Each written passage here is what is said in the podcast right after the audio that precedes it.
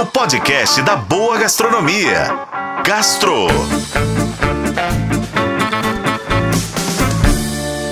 Oferecimento Supermercados BH. Quer ofertas exclusivas do BH? Baixe e se cadastre no app Meu BH. Jequitinhonha, braço de mar, leve esse canto pra navegar. Em julho de 2023, Minas Gerais reconheceu mais o ícone da culinária mineira como patrimônio cultural e imaterial do estado é o queijo cabacinha, tradicional no Vale do Jequitinhonha, que leva esse nome devido ao seu formato semelhante a uma cabaça.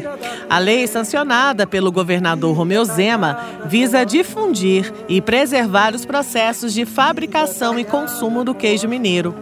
Bom, para falar desse patrimônio, eu conversei com o Eduardo Girão, que é um jornalista gastronômico que promove degustações harmonizadas de queijos artesanais mineiros e mergulhou em uma rica pesquisa sobre esse tradicional queijo cabacinha. O queijo cabacinha do Vale do Jequitinhonha é um dos queijos artesanais de Minas Gerais e é um queijo muito importante para a gente entender parte da riqueza na produção de queijos do nosso estado e também um pouco da nossa própria história na produção de queijos.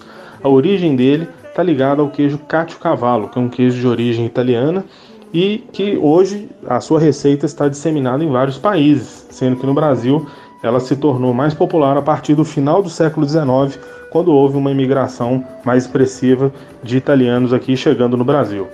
E eles começaram a princípio ali por São Paulo, depois foram se espalhando por Minas, Paraná e pelo Centro-Oeste também. Em todos esses lugares hoje existe produção de queijos com características semelhantes, Obviamente, em cada lugar ele possui características próprias e no Vale do Jequitinhonha ele encontrou uma expressão muito importante é, em algumas cidades ali como Pedra Azul, Medina, Joaíma, Ponto dos Volantes, né? São várias cidades que produzem esse queijo atualmente. É um queijo de leite cru de vaca, modelado à mão e maturado por um período ainda variável e que está sendo definido em função de um regulamento que no momento está sendo construído para dar legalidade a esse queijo. Então ele é um queijo que, apesar de existir desde os anos 70 nessa região, que é quando ele começou a ser produzido, ele ainda não tem um regulamento próprio para poder legalizar sua produção e sua comercialização. Isso está acontecendo nesse momento e vai ser um passo muito importante quando for concluído para a gente poder ter mais qualidade e mais segurança, não só para o produtor, mas para o consumidor também. De acordo com o levantamento da empresa de assistência técnica e extensão rural de Minas Gerais, Caemater, 160 famílias produzem o alimento em sete municípios da região do Vale do Jequitinhonha. Mas graças a agentes que divulgam a nossa rica cultura queijeira, a gente consegue cada vez mais ter acesso a esse patrimônio gastronômico. E cá entre nós, é delicioso, né?